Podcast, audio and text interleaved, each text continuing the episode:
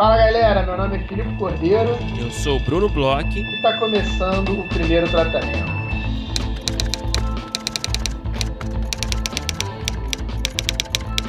Fala, Brunão! Tudo bem? Oi, Filipe. Tudo bem? Tudo bem aqui. Gostou? Adorei, cara. Você já poupou um pouco de tempo, né? De eu perguntar se estava tudo bem com você, que também está tudo ótimo. Eu tentei trazer um frescor, né? Porque é sempre a mesma coisa do fala, Brunão. Eu, eu, eu inclusive, tô, tô há, há algumas semanas pensando se eu mudo fala, Bruno. Só que eu, eu ainda não consegui pensar alguma é coisa difícil, característica. Né? Eu, eu não sei se faz bem para o programa, se, se existe essa coisa da identificação dos nossos ouvintes logo que começa eles escutarem uma, uma é... coisa. Eles, eles sabem que, é... o que está por vir, sabe? Você saber o que tá por vir também é gostosinho, né? É, mas você vê como é difícil, como é delicado, né, esse, esse dia a dia do apresentador, né? Por isso que a gente tem que admirar o trabalho do Bruno De Luca. Porque o cara, é, é, ele faz como ninguém. É difícil, cara, é difícil. Bom, enfim, eu só queria trazer um frescor. Falei, oi. Sacou? Coisa mais seca, assim, entendeu? Oi. Você é, se inspirou em Bruno De Luca pra... Sempre. Poxa, muito bom saber disso, cara explica muita coisa também. Uhum. Oi. Brunão, vamos ao que interessa aqui. É, a gente tem mais uma semana aí que a gente fez um monte de iniciativas legais nas nossas redes sociais. Para quem não conhece nossas redes sociais e que veio parar por aqui, muitas Como, pessoas vêm né? pelo, pelos nossos entrevistados, às vezes, é, Uhum. recebe aí um link de compartilhamento.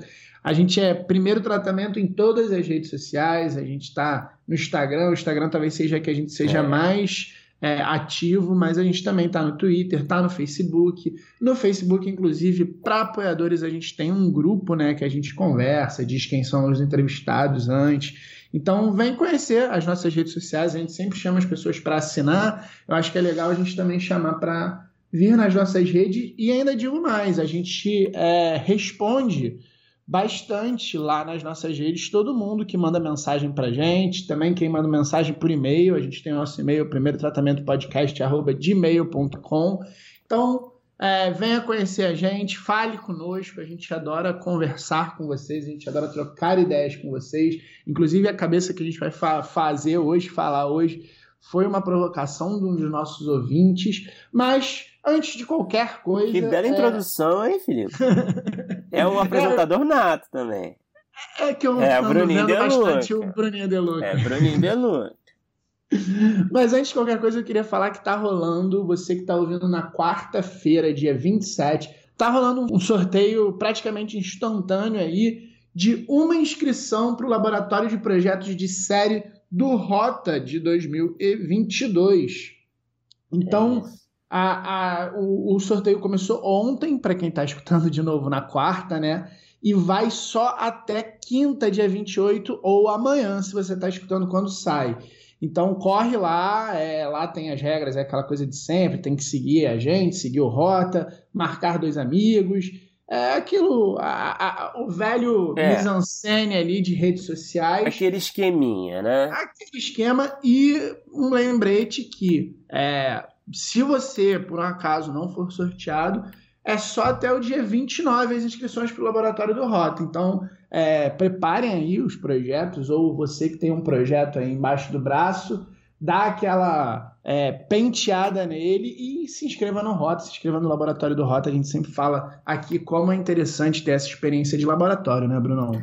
Não, exatamente. É um laboratório diferenciado aí, né? Que o foco é no projeto da série como um todo e não apenas no roteiro ou no argumento é, do piloto. Então é isso. Cada finalista recebe quatro consultorias, vai participar do treinamento de pitching com, com enfim, um pessoal super legal e vai, enfim, vai se apresentar, vai fazer um pitching para uma banca de jurados, enfim. É um esquema muito legal e, e eu acho que tenho certeza que vale a pena participar. Então, boa sorte você que vai tentar a sua sorte no sorteio. Se não rolar, é porque apenas uma pessoa vai levar. Você vai lá e se inscreve, porque tá meio em cima já, né? Essa é a verdade. Então tem até dia 29 de abril.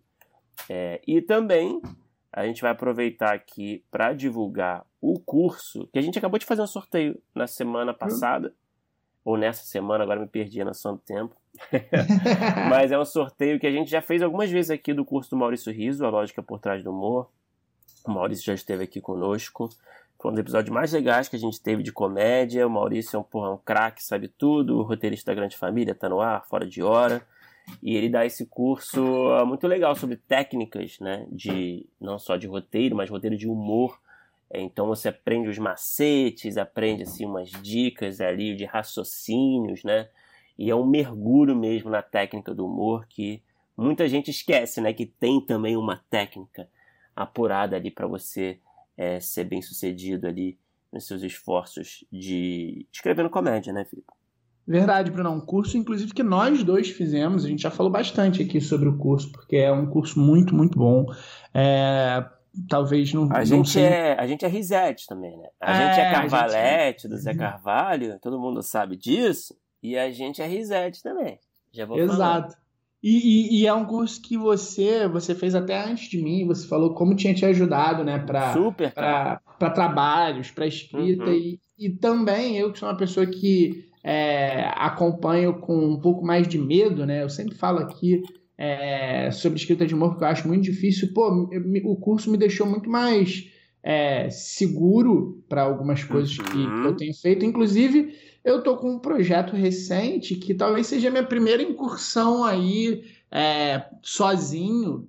Num, numa área mais bem-humorada, vamos dizer assim. Óbvio que não vai deixar de ter crime, não vai deixar de ter alguma coisa um pouco mais é, é, tem pesada. que ter um crime, né? Felipe Cordeiro tem que ter um assassinato, tem que ter mas um tá, cadáver. Mas é um que eu.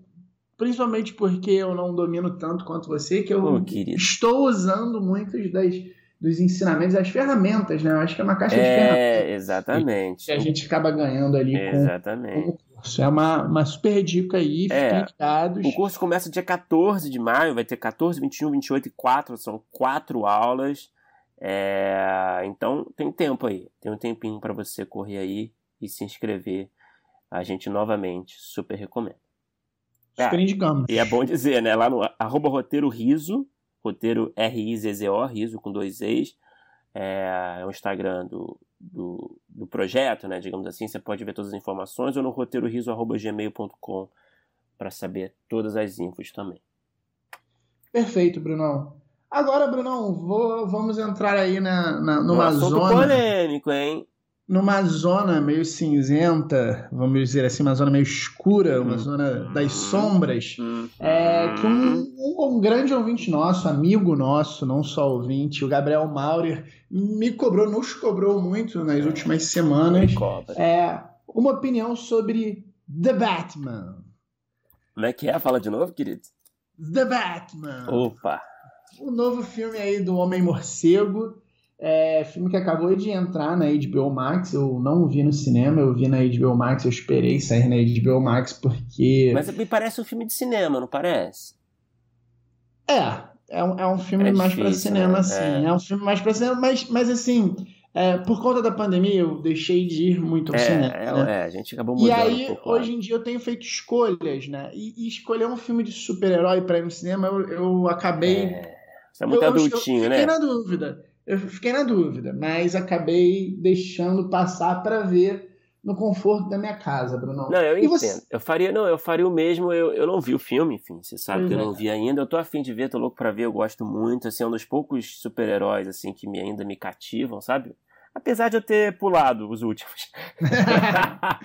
não, mas... e, e, não perdeu nada. É, não, total, essa fase do Ben Affleck e tal, mas é mas eu tô afim de ver e eu sei, eu, eu ouvi falarem muito bem, na verdade. Eu vi que é uma coisa muito mais de detetive, uma coisa meio no ar, né?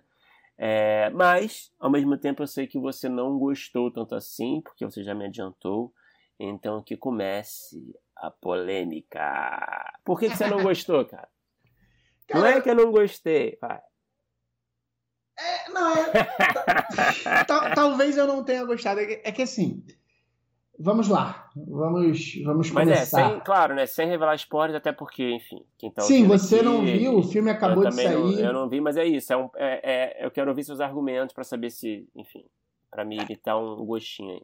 É, é, assim, eu acho que o filme, ele é um bom filme se não fosse um filme de Batman. Começa por aí. Eu acho que ele tem essa coisa de ser um filme detetive, no ar, né? O noir, uma coisa que é, ele emula muito, eu acho que você já deve ter ouvido falar nisso, mas ele emula, ele, ele emula muito os filmes do David Fincher, Seven, ele emula muito é, é, essa coisa do, do, do noir mesmo. Uhum. E aí eu acho que eu tive uma, uma certa estranheza, porque eu acho que você, quando tenta fazer um filme muito realista e muito pesado em termos de noir, em termos de gênero, você faz ele com um super-herói totalmente vestido e que ele tem uma diferença, uma diferença que me chama muita atenção em relação aos outros filmes de Batman, que ele, ele parece realmente um detetive e algumas vezes quase num buddy cop com o, o Gordon. Então, o que a gente está acostumado a ver no Batman... Você acha meio assim, que fica meio confuso, assim, os signos ficam confusos? Eu, eu, eu, eu, me senti retirado do filme em muitos momentos, porque o que, que acontece? É, os filmes, para mim, tá? Isso é uma, uma, opinião muito própria, porque eu acho que é isso. Ele, ele em termos de é, talvez plot, talvez se fosse um filme igual ao que a gente viu é, sem o Batman, fosse um é. filme que eu acharia bom a muito bom. Sim. Com o Batman, eu, eu, eu me sentia toda hora retirado da atmosfera que o filme quer colocar. Porque o que, que acontece? É, eu não vou dar spoiler, mas pensa o seguinte: a gente tem, sei lá, é, vamos lá, vamos, vamos no, no, Seven, que é um que ele bebe muito. A gente tem uma cena que o Brad Pitt e o Morgan Freeman entram numa cena de crime, analisam provas no meio de vários médicos forenses, é, luz escura, aquela coisa toda, aquele mise-en-scène todo, eles conversam entre si, discutem. É, os dois personagens acabam que eles, de certa forma, são um pouco mais verborrágicos, porque eles têm que discutir um pouco. E aí você tira o, o, o Brad Pitt, você pega o Brad Pitt dessa cena e veste ele igual um palhaço no meio do carnaval.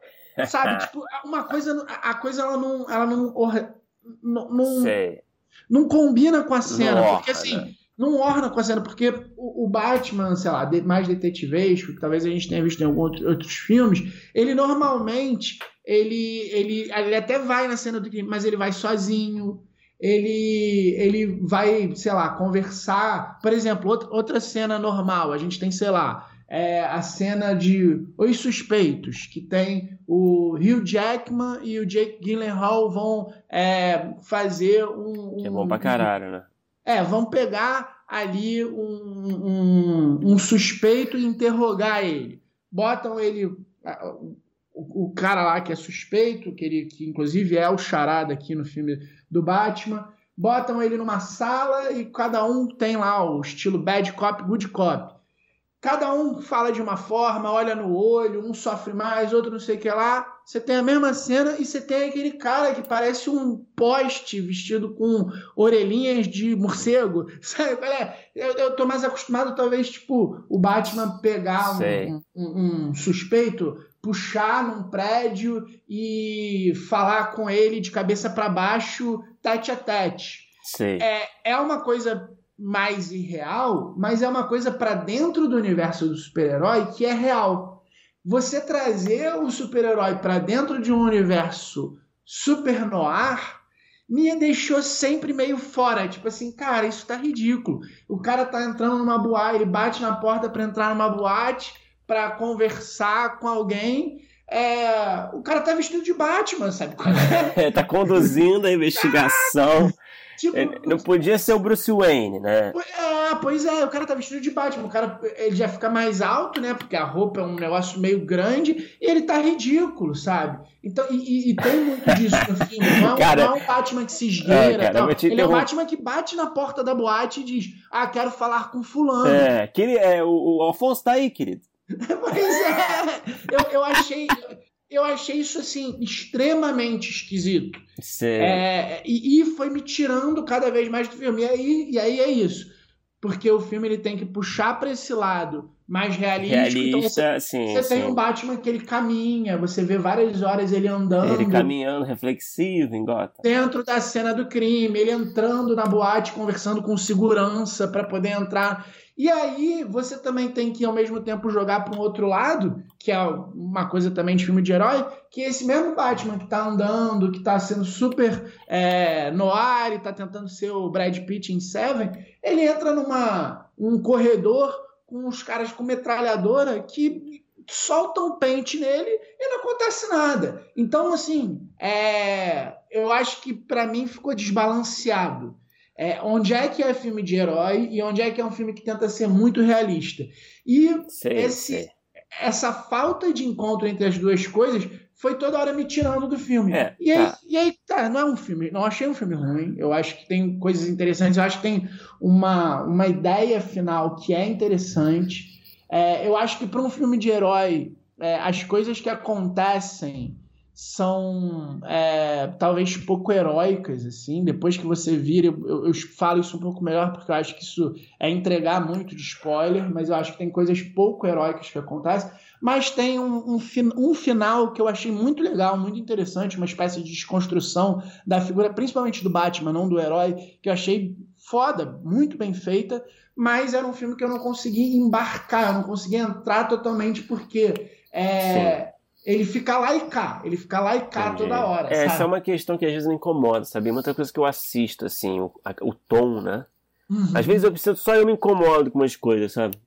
Mas é, mas então, mas só para tirar essa dúvida, o, o filme, o- os filmes do Nolan, por exemplo, tem um tom mais realista também, são conhecidos por isso. Mas é claro, não, não necessariamente tem essa coisa da investigação no ar, né?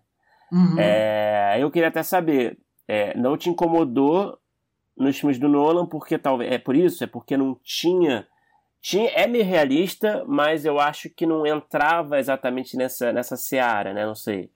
É, é porque os filmes do Nolan, eles são re- mais pro realistas, né? É, Mas ele também ele é coeso, porque, é, por exemplo, é isso. Quando o filme do Nolan é para ser um filme mais detetivesco, o Batman ele abraça um pouco o ridículo. Então, por exemplo, é é isso. O Batman ele vai é, é, interrogar o Falcone no filme do, do, do, do Nolan. Eu não sei se você lembra. Ele puxa o cara numa, numa espécie daquelas escadas de, de é, saída de emergência de prédio. E aí ele, inclusive, o cara fala: ah, você me deixou aqui num lugar muito baixo. Se eu cair, eu não morro. Ele, ah, isso é de propósito, eu não quero que você morra, eu só quero que você se quebre. Aí ele solta, o cara quebra as pernas, aí ele pula lá de cima, sei.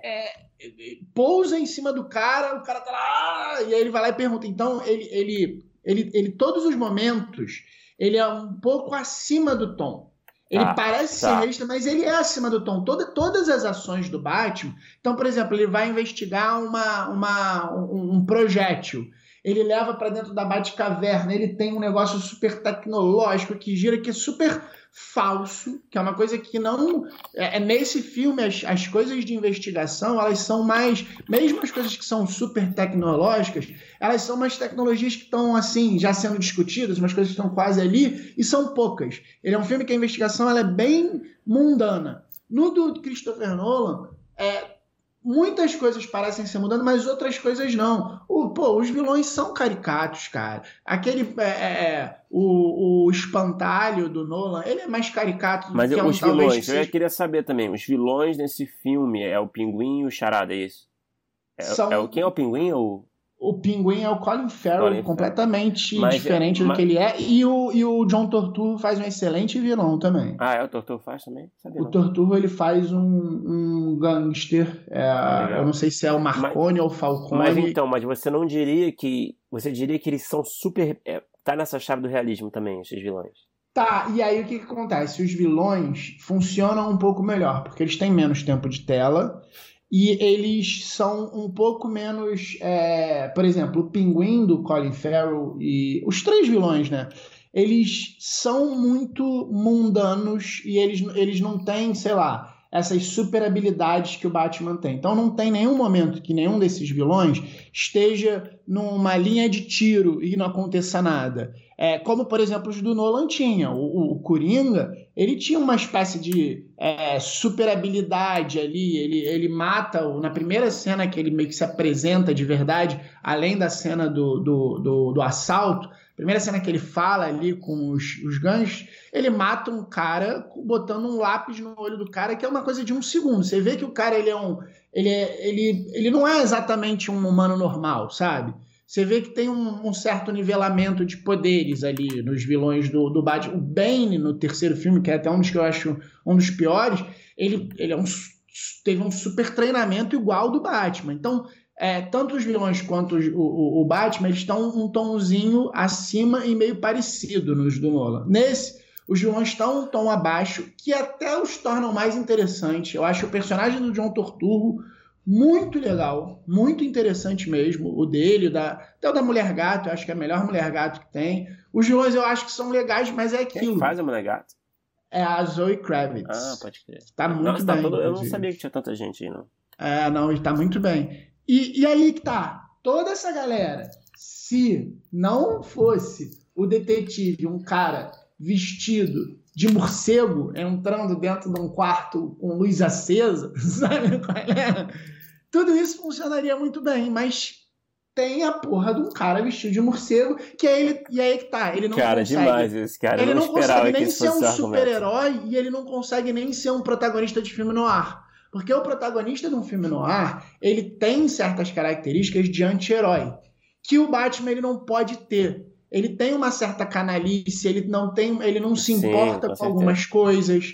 Ele normalmente ele é contratado para fazer uma investigação ou é uma coisa profissional dele. Ele, muitas vezes o, o, o, clássico do, do detetive no ar não necessariamente no primeiro momento é por conta de uma ideologia. Então é, tem certas nuances, tem certas coisas, tem um certo foda-se do, do, do anti-herói que é o detetive no ar que pro Batman não funciona. Então eu acho que fica ali, as duas coisas ficam meio problemáticas, sabe? Cara, é, eu não esperava que esses fossem os seus argumentos. é, tô surpreso aqui, é uma questão de tom, né? É, principalmente, né? Agora, enfim, eu vou ver. É, e tem três horas, né? Essa é a parada, né? Três horas é complicado, né? É, é um filme é grande. É eu, eu, como eu vi na HBO, eu vi meio que em duas partes. Eu acabei é, dormindo um dia e vi no dia seguinte. Mas é legal, cara. Eu, eu mesmo tendo dormido, o que é, pode ter, ter ajudado, eu não senti me cansar. Eu, na verdade, dormi porque eu tava muito cansado, mas eu tava afim de ver, sabe? Não, não deu aquela ah, já tô de saco cheio, vou me entregar aqui acabo de ver depois. Não, eu tava querendo ver e acabei apagando, infelizmente. E aí fui ver no dia seguinte. Ele, apesar de ser longo, acho que ele poderia ser menor, deveria ser menor, inclusive, ele não é ruim de ver, não. Ah, beleza, cara, eu vou assistir e a gente conversa, mas esse é o seu veredito, surpreendendo a nação. Agora vamos falar do nosso convidado de hoje, super especial. É um papo que eu sempre gosto de ter aqui. Você sabe, todo mundo sabe, que é falar de comédia. E a gente conversou com um cara que saca muito, que é o Diego Molina. Diego Molina, roteirista, dramaturgo, diretor de teatro. É, já escreveu diversos programas na Globo, como Zorra, é, o Domingão, de, Domingão do Faustão, escreveu comédia MTV também. É, enfim, escreveu diversos projetos aí na TV, no teatro, escreveu muitas peças premiadas. Ele também é professor, é um cara que está dando um curso, acho que se eu não me engano, acho que tem um curso que está rolando com ele na roteiraria de sketches. Então ele gosta muito de falar de sketches. É, e a gente falou aqui bastante né, dessa coisa da, essa dinâmica de escrever esquete, como se parece com escrever uma dramaturgia de comédia, mas ao mesmo tempo tem muitas diferenças, né? É, a gente falou muito sobre comédia, humor em geral, o presente, o futuro, né? É, previsões de conteúdo é, de humor é, para o nosso mercado aí, enfim. É, eu gostei pra caralho. Sei que você também gostou, Felipe. Pô, eu adorei o papo. Inclusive, o curso dele da roteiraria começou ontem, para quem está escutando na quarta. É, se quiser correr atrás, eu acho que ainda deve dar até para se inscrever. Quem escutar aqui pode entrar lá em roteiraria.com.br que consegue achar. Chama Roteiro de Humor Sketch módulo 1. E, cara, eu adorei. Eu, eu conheci Foi um papo legal um demais. Molina e, e conhecia bem pouquinho por conta de é, relações de trabalho, assim. Tem, tô tendo a oportunidade de trabalhar com ele e, e gostava dele já. É, dos poucos encontros que eu tinha tido até então. E, cara, me tornei um mega fã e adorei o papo, foi, foi demais. Foi Vocês falaram bom. até de terrir, né? É, é um assunto passa- pouco frequente aqui, né? Essa é a verdade. pa- Passamos um bom tempo falando sobre terrir, quando ele falou que gosta do gênero. A gente falou sobre terror e terrir, né? É. Quando ele falou que gosta de terror, eu me ajeitei na cadeira, comecei É. a bater. É. Teve pra todo mundo, né, Brunão? Teve Não, foi bom pra mundo. caramba, cara. Foi bom demais. É, foi divertido também, a gente riu bastante. E eu sei que, se, que você que está escutando a gente vai curtir também. Vamos escutar que foi muito bom.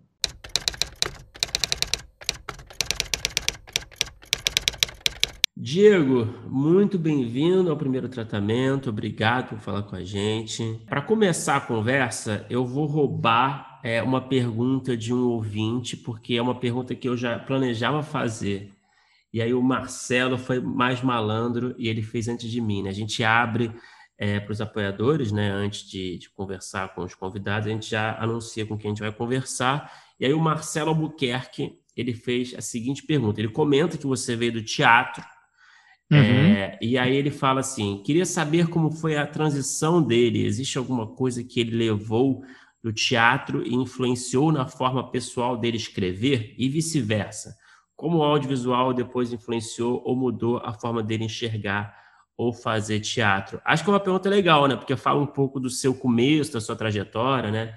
Enfim, então, quando quiser. Olha, sensacional pergunta. Eu, eu tava com medo de, de coisas do tipo, qual o seu signo? Qual a sua comida preferida? Pô, já chegou aqui com o pé na porta, né? Vamos nessa. Bom, e, e- e, em primeiro lugar, agradecer imensamente o convite, tá? Bruno, Filipe, a galera que tá ouvindo a gente. E vamos nessa. Olha, é, adorei a pergunta. Né? Eu, eu, eu venho de teatro, de fato, né? E eu venho de uma família que sempre me incentivou muito a escrita. Então, eu sempre gostei de escrever, né? Era o cara que se amarrava é, em fazer redação nas aulas de redação e literatura e tudo, né? E, e desde pequeno, desde lá pelos 14 anos, me, me surgiu essa coisa do teatro, né, na escola. E, e por muita sorte, a, a, esse grupo que eu fazia parte, lá em Natal, no Marista, que era o Habeas Ars, comandado pelo roteirista César Amorim, que está aqui no Rio de Janeiro, inclusive hoje, fazendo sucesso com seus roteiros. A gente estava em Natal, eu morava em Natal, né, ele também, e era uma galera que adorava escrever. Então, todos éramos atores e atrizes, diretores e diretoras e, e, e autores, né? Então, é, eu saía com essa turma que gostava de escrever, que gostava de escrever contos, que adorava terror, que adorava humor, que adorava drama, que adorava os clássicos. Então, eu sempre fui muito estimulado à, à leitura de, da dramaturgia, né? É, Nelson Rodrigues, Arthur Azevedo, e tudo que a gente achava maneiro, a gente consumia muito, né? Então, assim, eu tive esse período de formação, né? de, de autor com dramaturgia de teatro, escrevendo minhas coisas, lendo muito, estudando muito. Então, assim, é, eu acho que foi a, a, a situação, né, o, a plataforma ideal para eu começar a trabalhar. Porque o teatro, inclusive, você não depende de ninguém, você simplesmente faz, né? É óbvio que num nível mais profissional você precisa de outras coisas, inclusive dinheiro, mas né, quando você está naquela fase ali de, de, de, despertar o que tem, o autor que tem dentro de você, você vai e escreve, e faz seus esquetes, suas peças curtas, e escreve teus contos, né? Então, assim, eu, eu, eu tive sorte de, de, de, de ter essa plataforma que é o teatro e a dramaturgia na minha vida desde cedo. Então, quando eu fui para o audiovisual, eu já tinha algumas noções assim, né, de estudo de, de técnica de dramaturgia e ação dramática, conflito, essas coisas todas, né? Então, é, eu, eu agradeço muito ter tido uma família incrível que me apoiou e ter estado num grupo de pessoas e artistas que gostavam muito de fazer isso, né? Então, para mim, sempre foi um prazer. Tem até uma parte da pergunta, né, Bruno? Que é, acho não. que é uma parte que é interessante, o, o, o outro lado, O- o- é, foi para o audiovisual voltar para o teatro. Ah, sim, sim. Eu, bom, a, a primeira coisa que eu fiz para o audiovisual foi comédia MTV, né? Programa de sketches. É um bom começo. Um Maravilhoso. bom começo, né? É, pô, um programa divertidíssimo, a galera lá me apoiava muito. Eu tinha um contato direto com a Tata Werneck, que a gente é, era da Unirio juntos, né? A gente fez Unirio juntos, a gente trabalhava juntos, a gente fazia teatro juntos, e rolou é, o convite dela para fazer o comédia. E era ótimo, porque eu estava num ambiente que era mais acolhedor, e, eu entendi um pouco de sketch. Quando eu digo entendo, é, eu estava acostumado a fazer. Podia ser horroroso, mas eu, eu fazia. Né? Então, assim, eu, eu, a questão da dramaturgia, quando eu fui para o audiovisual, e a, e a parada do sketch, principalmente, era pensar em situações dramáticas. Né? Porque, assim, o humor né, não é o contrário de, de drama. Né? Drama é no sentido de conflito, né, de promover movimento, de promover ação. Então, assim, os, os, os esquetes que eu escrevia, eu sempre pensava, né, recorria lá ao teatro e pensava qual a situação dramática interessante que eu possa é, trabalhar, que vai me proporcionar aqui uma cena divertida e que eu possa botar piadas e, e, e, e as técnicas de humor, né? Então, assim, acaba que você tem que voltar, eu acabei voltando um pouco para essa, essa minha origem do teatro para tentar ser um, um roteirista é, de audiovisual, né? Você até antecipou parte da resposta da, da, da, pergunta que eu ia fazer, mas eu queria entender um pouco melhor é, a, a, o, o, seu, a sua guinada para o humor. Se uhum. foi uma coisa que você é, já no teatro ou já quando sei lá, começou a pensar em escrever ou escrevia algumas coisas, já tinha esse, esse olhar para o humor, porque você falou de, de dramaturgia para o teatro, de Nelson Rodrigues até uhum. passando por muitas outras coisas, e não que não tenha humor, mas é, é mais, por exemplo, Nelson Rodrigues bem mais calcado é, no drama. E aí, uhum. minha, minha, pergunta ia ser essa, assim, qual, qual, é, se você sempre é, quis e, e, sempre pensou e sempre escreveu para amor mesmo ali no início no teatro, e se não, que aí eu acho que talvez pela sua resposta é, final da pergunta, que foi um pouquinho dessa coisa desse lugar com a Tatá, é, como é que foi é, é, essa mudança e, e se você, sei lá, se, se sente, se sentiu bem, é um lugar que, que é onde você se encontra hoje em dia. Assim, como uhum. é que foi uhum. essa sua, sua relação com trabalhar com humor? De onde ela veio? De, de fora para dentro ou de dentro para fora, sabe? Pois é, assim, eu, eu não sou uma pessoa engraçada, né? Eu, eu não sou um comediante, eu não sou um intérprete comediante, né? Eu, eu conto uma piadinha ou outra entre amigos e tal, mas eu não sou aquele cara que, sabe, nas festas vai, agora eu vou contar aquela piada que não sei o quê. Eu não tenho isso, né? E assim, é, é, eu sou uma pessoa relativamente séria, porque eu sou tenso, eu sou ansioso. Eu, 24 horas eu sou uma pessoa ansiosa. Mas desde pequeno eu gosto de humor, eu consumo humor. Né? Eu, eu, eu amava Garfield, por exemplo. Eu lia Garfield compulsivamente. Né? Tirinhas do Garfield, tinha tudo do Garfield. Eu adorava filmes de sátira. Né? SOS tem um louco solto, tem um louco solto no espaço, né? O Corra que a Polícia Vem Aí, apertem os cintos, o piloto sumiu, e aquilo me mexia muito. Eu adorava ver coisas de humor e consumir humor. Né? Então, assim, quando eu fui fazer teatro, claro que eu, eu, eu tive muitas aulas é, é, de, de, teatro mais densamente falando, né? dramaturgia mais clássica, mas o grupo era divertido. A gente adorava se divertir. E muitas das peças que a gente montava também eram divertidas. Né?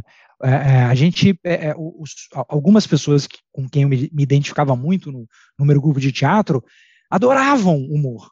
Né? Inclusive esse César Amorim, o Márcio Benjamin, que também é roteirista lá de Natal, a gente trocava muita bola nesse sentido. Então, a gente sempre almejava coisas divertidas. Por mais que a gente fizesse Guarnieri, e, e, e, pensasse em Nelson Rodrigues e outras coisas, né? E Nelson também tem, tem humor ali, né? Mas assim, a gente intercalava bem, né? A gente estudava bastante os clássicos, mas a gente almejava sempre essa coisa divertida. Então, quando eu cheguei na Unirio, eu tive até uma certa dificuldade de, de, transição desse ambiente, que era mais divertido, mais lúdico, para uma coisa acadêmica. Eu tive muita dificuldade. Então, assim, eu me aproximei muito da Tatá porque ela tinha essa coisa da galhofa e de outras pessoas lá também, né? Mas em algum momento no início ali da Unirio, é, a gente era meio visto como meio galhofeiro, assim, sabe? E, e, então, assim, é, é, em algumas vezes eu me sentia meio culpado pelo humor que eu, que eu tentava buscar nas cenas. E às vezes não era só humor, às vezes é porque eu era meio perdido. Eu não fui um bom aluno na Unirio, fui, fui melhorando depois. Então a gente, eu tentava é, é, pegar a, a, minha gaiatice e tentar transformar aquilo numa coisa mais profissional fora da Unirio. Que aí eu escrevi um monólogo para Tatá, a gente apresentou sem grana, é, ferrado e tudo. Então, assim, eu sempre tive humor, né? A profissionalização desse humor que levou um certo tempo, né?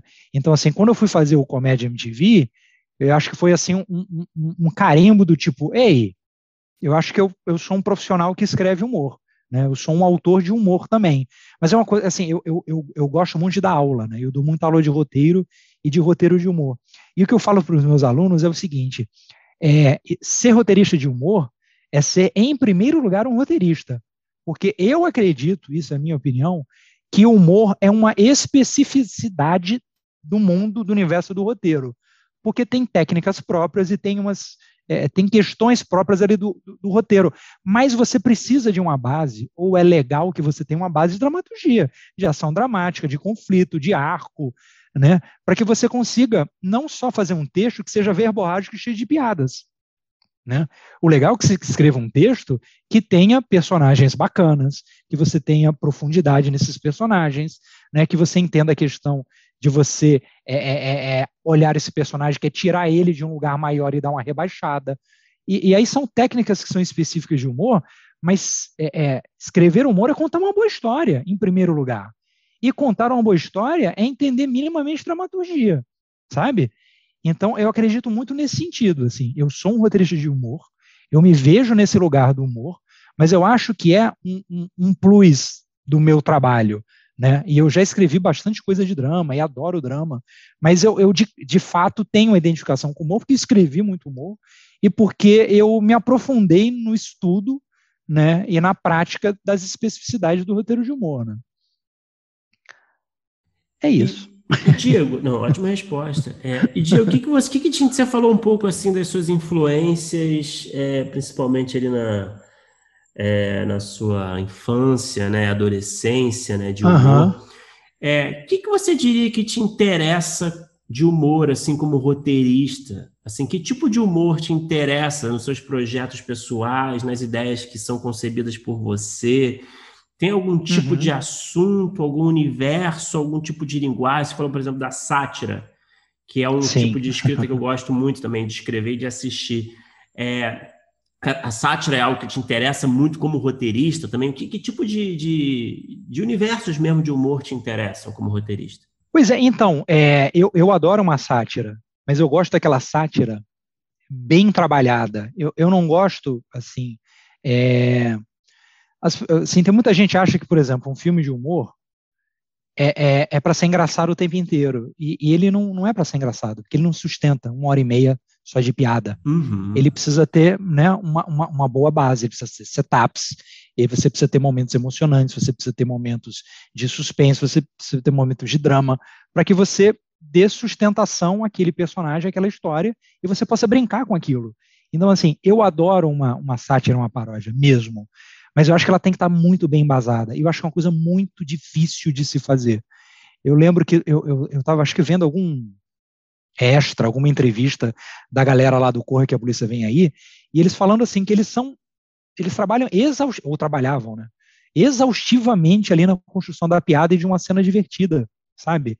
E isso é técnica. Não pode ser engraçado o tempo inteiro, né? Você tem que fa fazer uma inversão de expectativa, você tem que ter coerência no, na piada, no humor, na situação divertida. Então, assim, eu adoro uma paródia, adoro uma bobagem, mas eu acho que tudo tem que estar tá embasado na ideia de contar uma boa história, sabe? É, eu acho que se você tem uma boa plataforma de história, você joga o humor ali tranquilamente. E o que é ter uma boa plataforma é um bom personagem, são momentos que são importantes, que não são de humor, setup, como eu falei, sabe? Então, assim, eu prezo muito por essa questão. Eu acho que tem uma questão estrutural que a gente tem que entender. Porque se você pega, assim, o Corra que a Polícia Vem Aí, que é uma paródia, né? É, é brincando muito com aquele universo policial e das, e das séries eh, antigas de, de do gênero policial, é, apertem os cintos, o piloto sumiu, que é uma paródia, né? também de, de, de, de, filmes e tem um monte de referência, aquilo ali é, é muito calculado, assim, o humor, é quase matemático. E você vê com o passar do tempo, tem umas comédias meio, sabe, todo mundo em pânico, que é galhofa pela galhofa, sabe? Eu ainda acho alguma graça nesses filmes, porque o humor sempre me interessa. Mas se você compara um pouco, é, a, a, essas, essas sátiras, tipo, todo mundo em pânico, elas são mais relapsas, né? Elas não, elas não são fechadinhas ali, não tem uma, uma base bem feita de história e tudo, né? É, então acho que é isso. Eu adoro a paródia, a sátira, adoro o besterol, mas acho que ela tem que estar bem estruturada. E aí eu, qualquer coisa eu consumo, né? Eu, assim, eu adoro terrir, por exemplo, também. Mas assim, é, é difícil fazer um terrir. Né? É uhum. É como o terror. O terror normal, é, eu, eu adoro consumo, consumo terror internacional, nacional, eh, Estados Unidos, do, do, da Coreia, de tudo que é lugar. E acho que assim, às vezes a gente. É, é, é, eu vejo muito mais coisa ruim do que boa em terror. Porque as pessoas acham que é só botar gente morrendo, sustos, aumentar o volume e botar um violino. E não, você tem que contar uma boa história em primeiro lugar. Né? Assim como o humor, o terror tem suas especificidades, mas em primeiro lugar você tem que contar uma história, sabe? Pô, eu vou, vou fazer uma perguntinha aqui para depois fazer a pergunta de fato que eu ia fazer. Como um hum. fã de terror e terrir, é, o que que te passa assim pela cabeça de coisas, é, sei lá, recentes ou coisas muito boas assim que você tem como referência? Cara, olha só, é, a coisa que eu mais é, tenho curtido em termos de filme de terror, que eu sou alucinado, é o The Conjuring, né? O, o Invocação do Mal. Sim, sim, sim.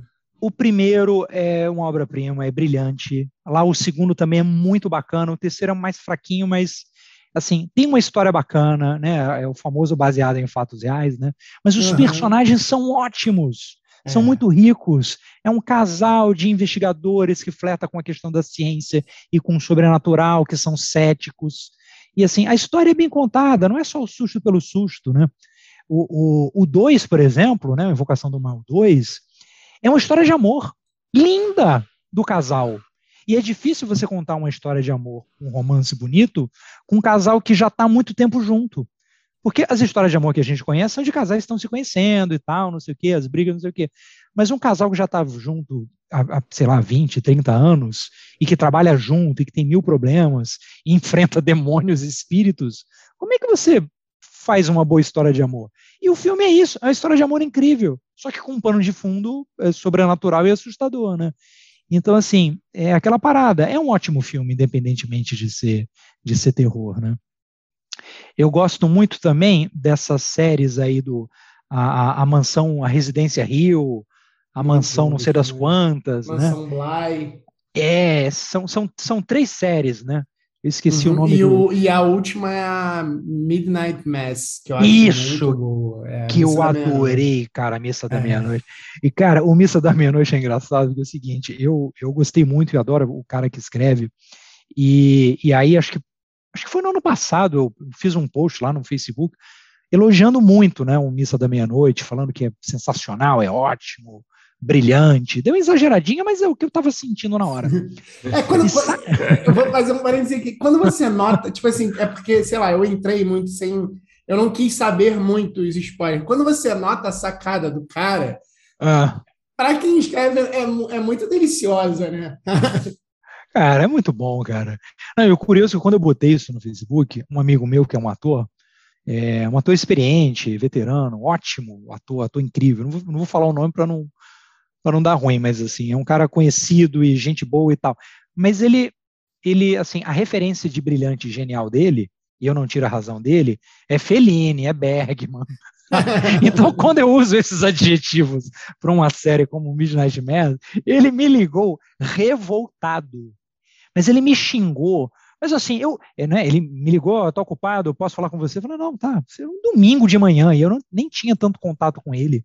Ele falou: Olha só, eu prezo muito você, eu estava vendo o seu post. Agora, como que você diz que aquela série é brilhante? Pelo amor de Deus, eu fui até o final sofrendo. Como que você diz que aquilo é brilhante? E começou a teorizar a parada, e eu, meu Deus, é só entretenimento, calma. Ele me esculachou porque eu gostei do, do Midnight Mass. Eu adorei também. e, e Terrir? Tem algum que passa pela sua cabeça? Cara, Terrir, Terrir, vamos ver, coisa mais recente.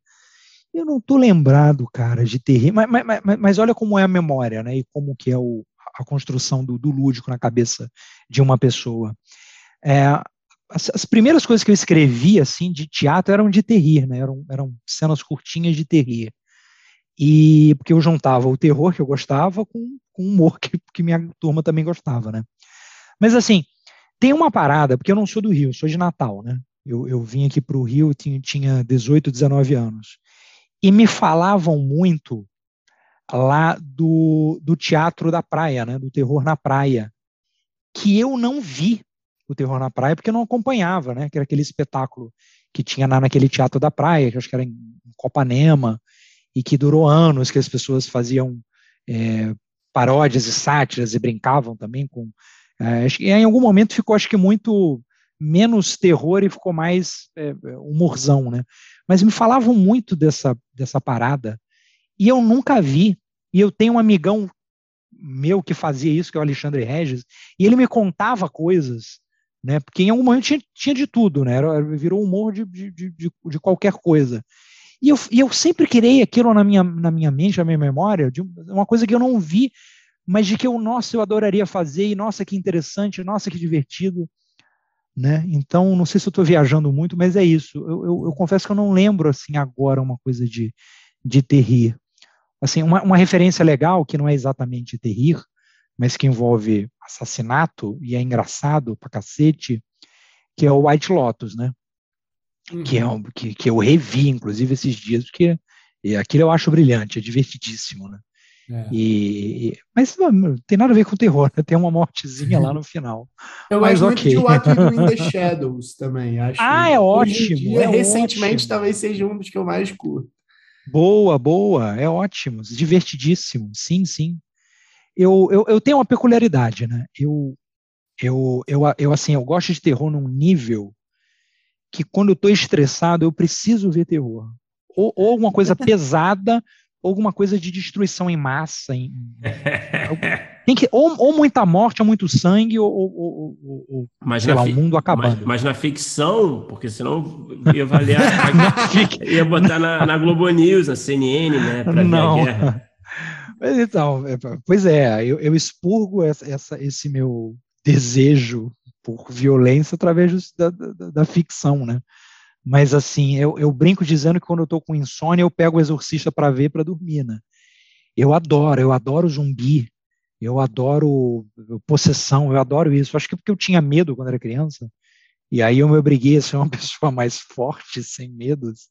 E aí eu comecei a consumir muita coisa de terror. Então hoje eu vejo assim, eu, quando, eu tô, quando eu preciso relaxar, eu paro tudo e vou ver um zumbi, um, uma coisa de possessão, um vampiro, qualquer coisa de gente morrendo, eu fico, eu fico alegre. E eu, eu vou jogar FIFA, né? Eu acho que. é, cada um com a você tá sua. Tá melhor né? que eu, você tá melhor que eu.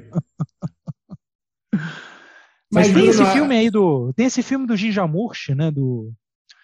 Acho que tá todo mundo morto, sei lá, um filme de vampiro que até entrou na Netflix agora uhum, há pouco tempo. Uhum. Que engraçado. Ontem um amigo meu, porque como eu sou o tarado do zumbi, as pessoas às vezes me consultam, né? Pra, e perguntou, pô, esse filme é bom? E eu falei, cara, nem lembro. Eu, mas eu, se eu não lembro, acho que eu não gostei tanto. Mas eu, uhum. depois eu fui é, pensar aqui com calma e e tem até coisas positivas, né? Mas é uma, é uma, é uma sátira, é uma paródia de, de zumbi, né? Que tem até o Bill Murray, tem, tem uma galera super famosa. Mas, Bruno, eu acho que como esticou, eu acho melhor você fazer pergunta para eu não roubar, para você depois não reclamar que eu estou é, monopolizando o podcast. E aí eu faço a pergunta que eu ia fazer em seguida, porque é, cabe mais para frente também. Não, você que manda, beleza. É, e Diego, é, falando um pouco de sketch, né, que você mencionou aí, você dá, você tá dando, você tá dando um curso, já começou ou não? O curso da roteira Cara, eu, agora o último, o novo, né? É, é, é, eu encerrei um agora, que é um, é um, um módulo 2, e vou abrir um outro agora, em abril, acho que é abril ou maio, acho que é abril, fim de abril. Ah, legal. Que é de novo o módulo 1, um, que é um, é, um, é, um, é, um, é um roteiro com a questão do sketch como especificidade. É, eu queria que você né? falasse. É, eu acho que você pode falar um pouco do curso, que eu acho que é legal, até para aproveitar fazer o um merchan, né? Que a gente está na. Que beleza. Está no período aí de inscrição. Eu queria que você falasse um pouco também das diferenças de escrever uma sketch é, e de um roteiro de comédia, de dramaturgia, né? É, eu acho que muita gente tem a, a sensação de que é a mesma coisa, mas não é, né? Tem suas diferenças, suas particularidades. Claro, né? São dois universos que dialogam, né? É, uhum. Mas enfim, queria ouvir de você para falar um pouco disso, falar um pouco do curso também. Não, maravilha. Bom, vou começar então com o Jabá. É, a oficina chama Roteiro de Humor Sketches. É um módulo 1 que eu vou dar na roteiraria, é um curso que eu já dou há alguns anos e, e, e tenho dominado bem, pelo menos a teoria, o conceito do sketch, né? Ele começa agora dia 26 de abril, então é só entrar lá na roteiraria.com.br e procurar aí o Roteiro de Humor, tracinho sketches. Mas é, é, é, é essa coisa do sketch, cara, é uma parada muito curiosa, porque é um formato muito específico de roteiro de humor, né? E um sketch não é uma cena, um sketch é um sketch, né? É, eu, eu, eu, trabalhei no Zorra durante cinco anos, né? E lá no Zorra a gente fazia muitos testes, né? Tinha uma rotatividade de, de roteiristas muito grande. E, e, assim, muita gente qualificada, com experiência, que saca muito de comédia, inclusive, fez teste e não passou. Eram testes às cegas, né? E porque é, é uma especificidade, né? Não é só escrever uma cena. O sketch ele tem início, meio e fim. Ele teste tem um cegas, você diz. Como assim, teste às cegas? Ah, a, a, lá a gente não. A gente. É, é, bom, cada ano tinha, a gente abria lá para testes, né? Principalmente o, o Celso Tadei e a Gabriela Amaral, né? Que eram os, os, os roteiristas chefes lá do Zorra durante muito tempo. Eles sempre abriam e assim. A gente, eles convidavam, né, pessoas é, eles saíam catando, eles dois, dois loucos que é, essas pessoas precisam estar trabalhando e chefiando o tempo inteiro, porque são exemplos de chefia. Porque, assim, eles saíam vendo peças, eles saíam vendo coisas no YouTube, eles saíam pedindo indicação, eles saíam pedindo indicação de professores, eles dão aula para catar gente que tem afinidade com o sketch, né? Então, assim, eles chamavam uma galera, né? é, dependendo do número de vaga, teve uma época que foram 42 pessoas fazendo o teste.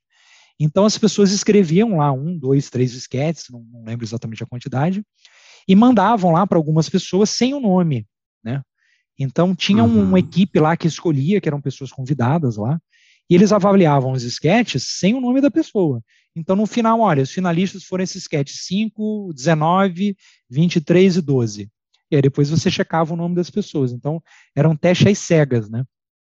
E, e muita gente boa, com experiência, que sabe escrever roteiro de humor, não passava, porque sketch é uma coisa muito, muito, muito específica, né? Ele tem um início, meio e fim, ele tem um tempo específico, ele tem uma, uma, uma, uma estrutura específica ali de setup, com virada, com punch ou não, mas ele, ele precisa ser resolvido ali naquele momento. Ele tem um único game em geral, ele aposta numa dinâmica. E as pessoas acham que é, escrever uma cena com piada. E não é isso. A história precisa chegar e dar o recado ali em pouquíssimo tempo, e a dinâmica tem que ser clara, e você não precisa, pode ficar muito tempo apresentando o personagem, e o personagem é aquilo ali, ele começa ali e morre ali, né? Então, assim, é, é difícil, tem uma peculiaridade danada do sketch. Então, é, nessa oficina que eu, que eu dou, eu falo muito de, da diferença de uma cena normal, né, que está encaixada dentro de um roteiro, que tem cenas antes e cenas depois, e um, e um, e um tipo de texto que é feito para morrer ali. Você cria ali pronto, ele, ele, ele cumpre seu papel, ele precisa cumprir o seu papel durante um, dois, três minutos, né? Então, acho que a ideia é essa, não adianta só entender de comédia, você precisa entender a especificidade que é escrever o, o, a obra do sketch, né? Como a novela de humor, você precisa entender as especificidades. Como uma sitcom é diferente de uma série de humor, porque são é, tipos diferentes, né? Como, por exemplo, a sitcom americana é completamente diferente da sitcom nacional, né? A sitcom de, de, de plateia, né? De, de... Então, assim, é, é importante sacar o formato e saber que, é, primeiro, isso no meu ponto de vista, né? O que é que eu acho, eu cagando regra aqui, o que é que eu acho que um bom roteirista de humor precisa fazer? Ele precisa entender dramaturgia. Depois, ele precisa entender as, a formatação de um texto é, de audiovisual. E depois, ele precisa entender que cada produto tem uma especificidade, que tem suas regras, mas são regras de referência, né? Você pode quebrar e tal. Mas assim, uma sitcom é uma coisa, uma série é outra coisa, uma série de humor é outra coisa, né? É, e, e, são coisas diferentes porque tem nomes diferentes e porque tem é, procedimentos diferentes. Então não dá para dizer que assim, por que, que o nome é, tem sketch? Eu podia só chamar de texto curto, mas não é, um sketch, ele tem especificidade, saca? E é, isso é difícil vi, de entender. Né? É, eu, eu, sinto muito essa diferença quando a gente vê no mercado mesmo, a gente vê é, grupos, às vezes, que trabalham com esquetes e aí vão fazer um, um formato, um conteúdo, enfim, de dramaturgia serializado, uhum. sabe? E a gente vê que não rola, que fica com uma cara de esquete. E, e ao contrário também, né? A gente vê uma galera que está acostumada mais com, com um produto mais narrativo, que vai escrever esquete e, e também não é, fica esquisito, né? É, então, acho que eu consigo sentir assim também. Sim, cara, você, você tocou num ponto que, que, é interessante, que é, é, não sei se vocês já repararam, mas assim, geralmente quem escreve textos curtos de humor é chamado de redator. Ele não é nem roteirista. É.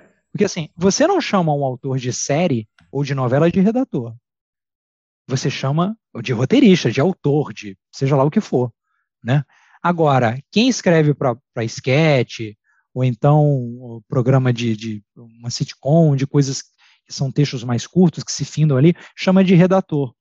Né? Porque vem uma tradição aí da galera de humor que, né, que, que, que passa por, por sala de, né, de imprensa, de publicidade, né, tinha muito esse recrutamento e tal, e aí você chama de redator. E é curioso que é o seguinte, um redator não ganha o mesmo que um roteirista. Reparem nisso é, um redator, e assim, eu não tenho nada contra redatores, tá? Que fique muito claro. É, não tenho nada contra jornalistas, contra publicitários, nem pessoas que fazem redação. É, que são coisas diferentes. Dito isso, o mercado entende redator como uma coisa menor. Isso é fato, né? É, se te sim, chamam sim. aí para fazer um trabalho de humor para com escrita mais curta, te chamam de redator e te pagam menos, né? E aí quando você alcança a dramaturgia, né? Aí você vira roteirista o que é bizarro, né? Inventem uhum. outros nomes, mas redator, você separar o cara que escreve texto curto de humor de redator e o cara que escreve dramaturgia mais longa só de, de dramaturgia é uma sacanagem, né? Não, total, total. E é uma coisa quase publicitária também, né? Coisa do redator. Sim, né? Tá é. nesse campo aí, né, também. É, e assim, ok, ser publicitário, não, não tô criticando o publicitário. Não, não, claro que não. Esse, esse choque de dois mundos que, que, que é muito curioso. Né? E foi até bom eu ter segurado a pergunta, porque ela conversa um pouco com, com esse assunto que, que a gente acabou chegando. É, aqui no podcast, o, o, Bruno, ele é um cara que escreve muito, muito comédia, assim, e, e muito bem. E, e eu, é, já que você falou da roteiraria, tem uma coisa que o, que o Zé fala que o, o Dante Alighieri chamou a, a, a Divina Comédia de Divina Comédia porque ele achou que não era tão boa como um drama, que eram os dramas gregos. Tal.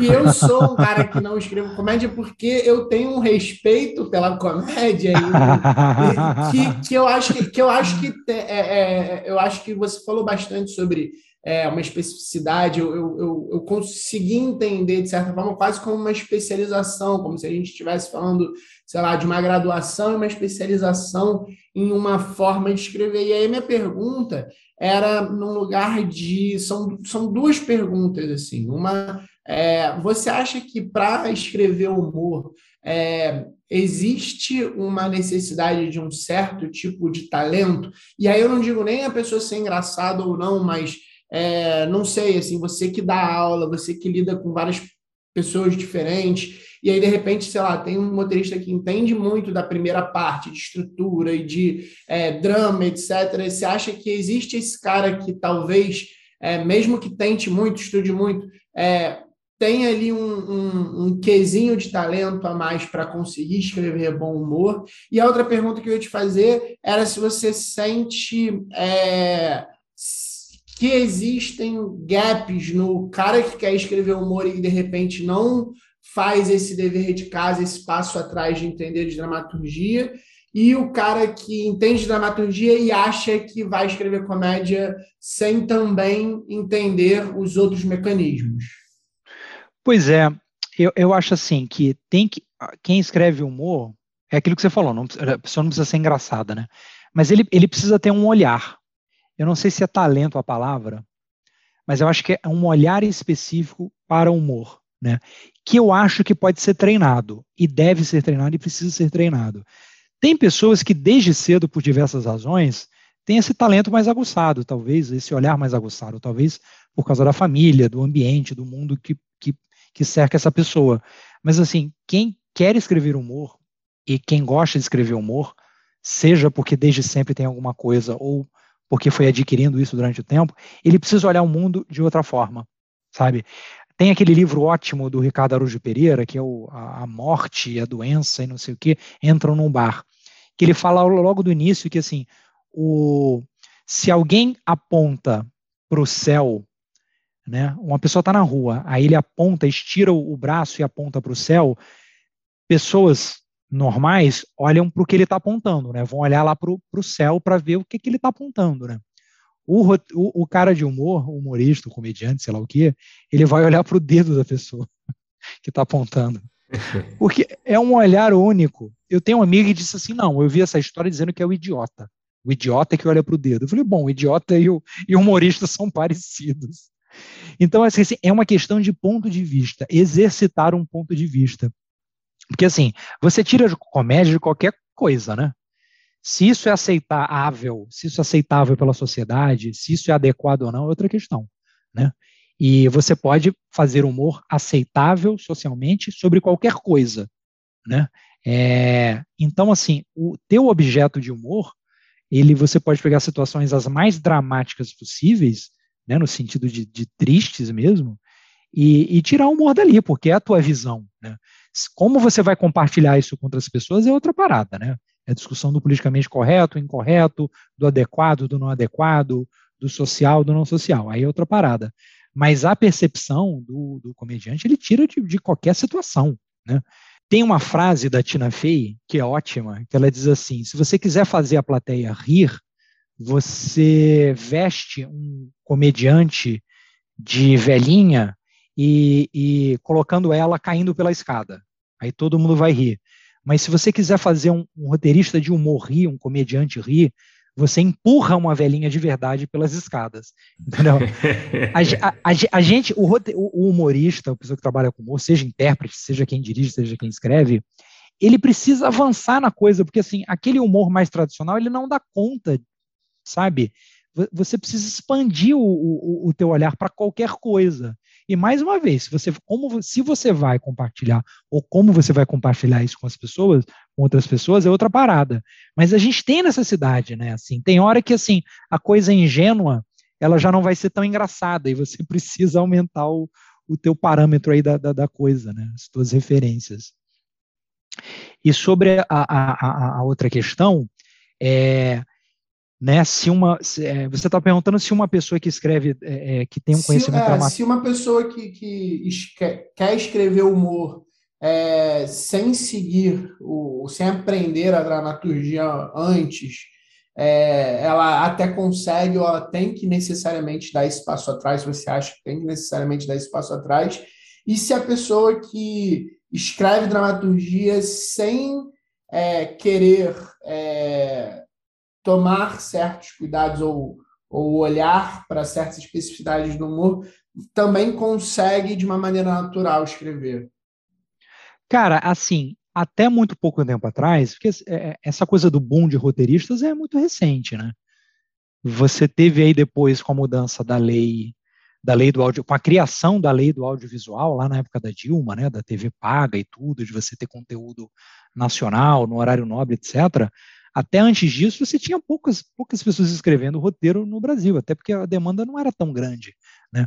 Então, durante muito tempo, é, até pelo fato de você não ter muito lugar para onde você escrever roteiros, né, você, você eh, tinha muita gente que era do empírico, que, né, que vinha de charge, que vinha de jornalismo, que vinha de teatro, com as especificidades dessas plataformas. Então, assim, não era uma galera de muita técnica da mimetização da estrutura americana ou francesa ou anglo-saxônica, sei lá. Entende? Era uma galera que escrevia. E assim, sim, então respondendo a pergunta, sim, você não precisa ter essa, essa técnica toda. Mas assim, desde que teve esse boom aí, né, da, dos roteiristas, você começou a ter mais livros, uma maior tradução de livros e materiais, e mais cursos. Eu lembro que na minha época, o primeiro curso de qualquer coisa escrita que eu fiz foi em 2005, com Bosco Brasil. Depois foi da Adriana Falcão, em 2007, sei lá. Não era tão comum. Você tinha muita aula de, de dramaturgo, talvez. Mas aula com roteirista, ainda mais roteirista de humor, era muito raro, sabe? Então, assim, essa qualificação técnica, ela é recente. E assim, e a galera, e, e aí a gente está tendo um choque aí de gerações. Porque a galera que não tinha tanto conhecimento técnico, mas tem uma experiência fodida, hoje está tendo que correr atrás dessa técnica, dessa teoria, enquanto que você tem aí uma cacetada de jovens que assim consome livro e curso pra cacete, mas está precisando treinar, não tem tanto uh, tanta experiência, sabe? Então acho que a gente está nesse momento. A pessoa que escreve drama, é, ela precisa de duas coisas. Primeiro é entender as especificidades técnicas do roteiro de humor, e segundo, a chave tem que virar. Porque o humor é virar uma chave na cabeça. É aumentar a percepção, sabe? Pessoas que se levam a sério demais, pessoas que acham que assim, ah, que só pode fazer piada com determinada coisa, que é cheio de restrição. As pessoas não têm como trabalhar com humor. Cara, eu lembro assim que uma, uma vez eu estava dando aula e aí eu perguntei para as pessoas, olha, o que, que vocês estão vendo aí de humor? O que, que vocês gostam de consumir de humor? Aí um aluno meu falou assim, ah, eu, eu, eu gosto muito de South Park. Aí eu falei, porra, eu adoro South Park, é muito bom. E que mais que você gosta? O que, que você tem visto aí? Ele, nada, eu só gosto de South Park.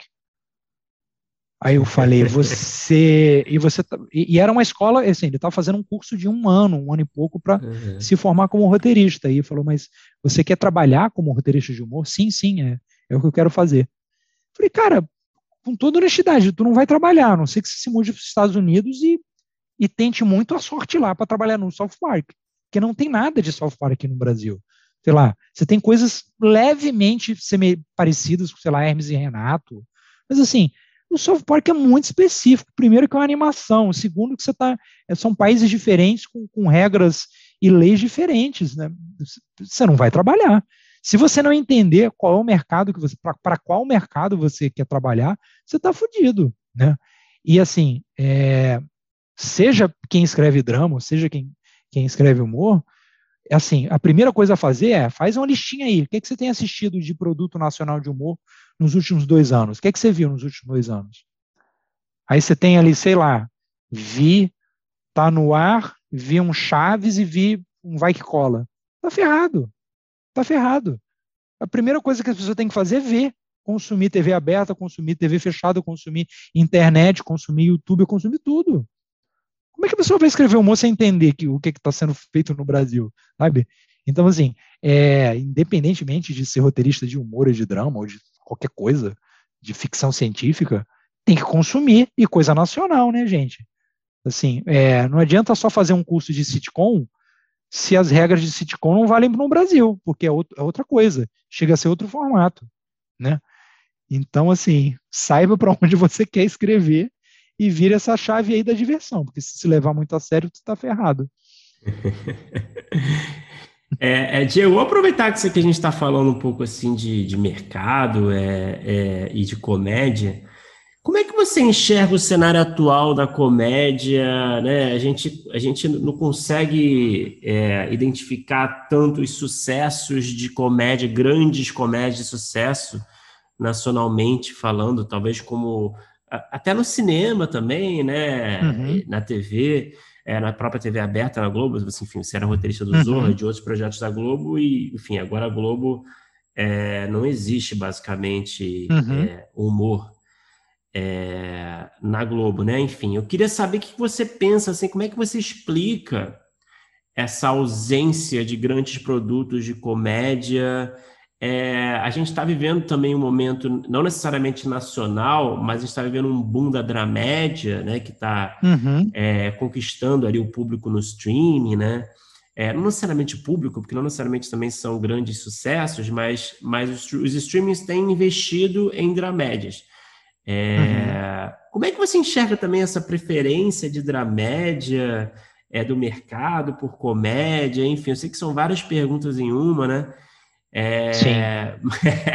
mas, é, enfim, fala o que você quiser falar assim do cenário, assim, o que, que você pensa na sua opinião? Você acha que o público será que será que o público está interessado ainda como estava interessado alguns anos atrás? Ou sempre esteve interessado? Será que não é o público? Será que é, é talvez os as plataformas, os canais, as distribuidoras não estão enxergando na comédia assim um, um pote de ouro como enxergavam, enfim. Fale um desabafo aí pra gente. Pois é, rapaz, assim, sobre, de, de, fato a gente não tem produtos originais da Globo de humor hoje, né? É, programas, você tem quadros e coisas pontuais, né? Como você teve no Oscar, você tem os quadros do Paulo Vieira, como você tem humor no, no Big Brother, mas as, as, produções da Globo realmente pararam. Eu não sei te dizer por quê, é, é, nem, nem, não, eu realmente não, não, faço ideia porque isso aconteceu. E é importante porque é, é a maior emissora do Brasil, né? E a audiência é, é, absurda né, de um programa de humor. A gente lá no Zorra via isso, né? Um episódio do Zorra era mais visto do que qualquer série americana, né, nos Estados Unidos. No mundo inteiro não, mas assim, nos Estados Unidos, comparando com a audiência eh, de séries americanas, o Zorra e qualquer programa com aquela audiência parecida na Globo batia, né? Era uma coisa é um muito poderosa. Muito grande, né, Globo, é um alcance né? muito grande, porque o alcance da Globo ele é, ele é mais nacional, né? Então, assim, isso pesa no, no mercado e na sociedade de alguma forma, com certeza. Porque a gente está acostumado a ver comédia, humor e programas de humor desde sempre. A Globo nunca na sua história ficou tanto tempo sem humor. Então, isso influencia nos hábitos, né? Da mesma forma que quando a Globo, por questões da pandemia, tem que parar com as novelas é, é, inéditas, isso acaba afetando né? É, é, é, a, o comportamento da sociedade. E aí você tem a pandemia, e aí você tem uma mudança de comportamento muito grande nos últimos anos, que é a saída cada vez maior dessa geração, né, ou a construção de uma nova geração, que está trocando as grandes plataformas, né, o, a televisão e o cinema, por essas por, pelas mídias é, é, mais rápidas na internet, né, os TikToks, os Instagrams, os Reels, né. Então a gente tem uma geração aí que está consumindo muito humor nessas plataformas. E é um outro jeito de se fazer, de se ver e de se escrever humor, né? É, e tem muita gente ganhando dinheiro com isso, né? Porque tem uma a, a, quantidade de gente consumindo humor nessas plataformas é bizarra. Então, assim, os parâmetros estão mudando, né? A gente assim, ué, como é que se escreve um bom programa de humor? Você tem que entender um pouco de dramaturgia, você tem que entender um pouquinho, estar quality, condição, é, social. Tá? Aí você fica, peraí, mas a galera tá fazendo uma parada no TikTok aqui que é divertidíssima, é rápida e dura 30 segundos, um minuto. Sabe, a, a, as referências mudam, o público muda, né? Não à toa é, tem uma diminuição do cinema, o Oscar está aí sofrendo para conseguir audiência, a TV paga também está tá cada vez menor, você está ampliando aí o streaming. Né? Então, assim, a forma de se contar histórias, eu estava discutindo isso, com, inclusive com o Belmonte, o Daniel Belmonte, esses dias e o Daniel Belmonte e o Marcelo Martinez, roteirista também, que é uma mudança de pensamento também, né? É, e que a gente não sabe como que isso vai, é, se isso é uma fase, se isso é uma moda, se isso vai aumentar, se a gente vai ter espaço para tudo, porque assim, essa coisa, ah, o cinema vai acabar, não se trata disso, né? Porque rádio tem até hoje, o teatro tem até hoje, mas são públicos distintos com um alcance completamente diferente, né? Mas essa forma ultra popular, cheio de dinheiro, que é o cinema e a TV, né? Ela ela está mudando, né? Eu não diria que vai acabar, mas ela está mudando e vai para onde, né? Para essas pequenas plataformas, né? Pequenas no sentido de tempo de duração, né? Sim. Os TikToks da vida. Então, assim, a gente está sendo, a gente está mudando, tudo está sendo reestruturado. Então, formato, é, o modo de dialogar com o público, é, é, é, como contar uma história divertida, temos é, que rever, rever tudo isso, né? É, mas ao mesmo tempo, assim, falando só, só para é, reforçar a minha pergunta no sentido de a gente vê outros gêneros é, mais tradicionais também, como, sei lá, o policial, ação, né, uhum. o drama de ação, a gente vê o impacto que esses gêneros ainda estão fazendo no streaming, Sim. por exemplo, e até na, na, acho que possivelmente na TV aberta também. É, não estou me recordando agora de, de, de, casos recentes, mas enfim, é, são gêneros que têm comunicado mais do que a comédia, de certa forma, não? Então, aí, aí que vem a parada. Eu não sei se isso é verdade, eu, eu acho que é. Tomara mas que o que não. eu mais. não, não. O, o, o, o, que eu vou falar agora, o que eu tenho ouvido muito é as pessoas dizendo assim: é, esse ano vai voltar, assim, as produtoras, os streamers e os players estão pedindo muita coisa de humor. E tem muita coisa de humor que vai ser lançado já já. Então, eu não sei se foi um hiato é, ou, ou, a nossa percepção muito condicionada também em função da Globo, né, pela falta de, de, de, humor na Globo, de programas de humor na Globo, mas o que eu tenho ouvido muito é que daqui a pouco vem uma leva aí ferrada de filmes, sitcoms e séries de humor aí chegando, né? E que nesse momento os streamers e players e, e produtores estão pedindo muito isso. Então, eu esperaria mais um, uns meses aí para entender um pouco. Talvez seja só um, um, um, momento que tenha sido influenciado, sei lá por quê, talvez por essa, como eu falei, pela falta de, de programas de humor da Globo, é, não sei, não sei o que, mas eu, eu, eu, eu, levaria mais uns meses para entender um pra pouco. Para fazer se, o diagnóstico, né? Para fazer o diagnóstico total, né? Então tem me falado muito isso, que está para chegar muita coisa de humor. Mas aí, será que essa coisa de, de fato, humor, né? Perdão, só, só para complementar, aproveitar Sim. a carona aqui. Será, você acha que eu, será eu segurei que... para não, não monopolizar o podcast. Não, vai embora. Não sei se vocês notaram isso, mas tudo bem. Pode sair da conversa, filho. É, mas você acha, uma curiosidade minha, assim, para querer entender a sua percepção também, você sente que esses, essa demanda que está rolando aí de uns tempos para cá, então, que está nos bastidores ainda, que a gente vai ver de comédia, né, que está saindo do forno, você sente que é um tipo de comédia é, de massa é uma comédia de nicho, você acha que existe espaço e interesse do mercado para uma comédia mais de nicho? Por exemplo, né, você falou do South Park do seu aluno, coitado, frustrado uhum. né? no Brasil. é, a gente nunca teve muita comédia de nicho aqui no nosso mainstream, né? A comédia de uhum. nicho sempre funcionou mais uma coisa meio underground, né? A gente vê, né? É, sei lá, citando um caso mais recente, a TV Quase, vai é, que uhum. apesar de ter rolado na Globo depois, né, o, o choque, né, sempre foi um fenômeno uhum. mais da internet, né? É, Sim. Você sente que tem um, um, um, existe assim um interesse, talvez, por uma comédia é, mais de nicho aqui no Brasil nesse presente e futuro? Cara, eu acredito, porque é uma demanda, inclusive, das, é um desejo das pessoas que estão produzindo, né? Porque assim, o popular sempre vai haver e tem muito, né? A, a, como, como eu falei para vocês, a, a sitcom nacional, aquela de plateia, que é uma coisa muito, um formato muito brasileiro, né, que é muito calcado no, nas figuras dos, dos intérpretes, que você tem ali muita piada para eles, que é uma dramaturgia bem verborrágica, que não segue muito aquela estrutura né, de, de viradas e beats né, da sitcom americana. Isso a gente tem muito no Brasil. Né? É, agora, é, como você falou, um choque de cultura, um tá no ar que você tinha, o próprio Hermes e Renato, né? É, esse tipo de coisa. Eu tenho ouvido as pessoas falarem bastante que precisamos ter mais disso.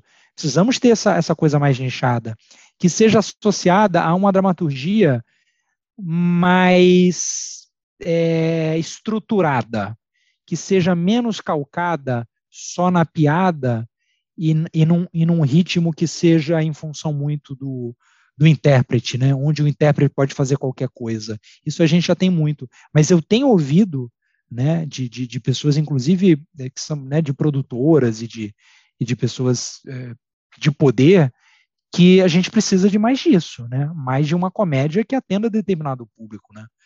É, e, e isso é ótimo, porque assim, eu acho que a gente tem que ter tudo, a gente precisa ter tudo, sabe? A gente tem que ter um humor mais popular, como uma Praça é Nossa, a gente precisa ter humor do Porta, a gente precisa ter um Hermes e Renato, a gente precisa ter de tudo, sabe? É, é, é, o, o, lance é esse. Então, eu tenho a impressão de que nos próximos anos a gente vai ter sim um humor com um nicho específico, de repente com, com mais coisas de TI ou de ficção científica, é para atender mais públicos, né? Eu, eu, eu acho isso e tenho essa esperança também. Bom, agora se o Bruno deixar, né? eu queria falar também um pouco sobre o mercado, aproveitar que a gente entrou nesse lugar. E, e eu acho que com, com você tem uma pergunta que a gente faz recorrente com outras pessoas de humor que já passaram aqui pelo podcast. E, e é, eu acho que com você vai ser interessante que assim, a gente é, notou é, ou nota e com a experiência do podcast, com a experiência é, de assistir, de consumir né, produtos de humor, que muitas vezes no humor é, as pessoas elas têm que acabar se destacando é, em alguma área muito por si. É, e quando eu digo em alguma área, é, já dentro do humor, sei lá, ou no stand-up comedy, ou uhum. um Twitter que seja muito engraçado, um Instagram que viralize com alguma coisa de. É, é, muitas vezes a gente nota que o, o sei lá, é, pessoas que conseguiram fazer carreiras escrevendo humor é, se notabilizaram antes, não necessariamente escrevendo roteiro audiovisual de humor. E aí é, você vem é, da, da dramaturgia do teatro, escreveu, sei lá, você falou, né, comédia, escreveu Zorro, escreveu Tá no Ar, escreveu algumas das melhores coisas de humor aí dos últimos anos, e não necessariamente veio desse lugar de, é, primeiramente, ser um, um, roteirista, um roteirista uhum. não, um humorista célebre, para conseguir fazer uma carreira. E você uhum. dá muita aula, tem muitos alunos, falou sobre sua aluna que gosta de South Park. E aí eu queria te perguntar se você tem dicas, se você tem caminhos e talvez até é, dicas para essas pessoas que é, talvez sejam, sei lá, tímidas para ir para esse caminho de tentar, na pessoa física, tentar se notabilizar pelo humor, se elas têm, têm esse lugar também no mercado, ou é, eu estou aqui é, levando a pergunta para uma direção, mas ou também pode ser que você ache que, sei lá, o caminho mais. É, não, não digo fácil, porque nenhum dos caminhos são fáceis, mas o caminho mais inteligente talvez seja realmente esse, tentar se notabilizar de alguma outra forma para chegar no, no, no, roteiro audiovisual de humor. Sim, cara, porque é o seguinte, o humor, ele tanto tanto para o público quanto para os produtores e CEOs e players, ele está associado não ao roteirista, mas ao intérprete, entende? É, a outros tipos de dramaturgia se pensa muito no roteirista, né? É, mas o humor, quem, quem consome e quem paga, quem dá o dinheiro para a produção, associa ao intérprete, mesmo que ele não escreva absolutamente nada do trabalho dele. É raro, em geral, quem atua também produz parte do seu material, né? Mas assim, tem esse problema, que é grave, né? As pessoas, o grande, aí vem o grande público acha que as pessoas improvisam, que não há roteiro por, pelo fato de haver uma naturalidade na fala dos intérpretes e pelo fato do humor estar tá ligado ao cotidiano, as pessoas acham que o cara ou a cara que fala as coisas divertidas que ele gosta, simplesmente as ideias brotam ali dele e surgem como um passe de mágica, que ela está fazendo uma grande improvisação, o que é um problema para o roteirista, porque ele não, ele não tem reconhecimento nem da classe e você também não tem reconhecimento é, de quem contrata.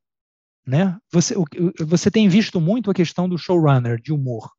Você, você vê poucos showrunners roteiristas. E showrunner é roteirista, é quem cria.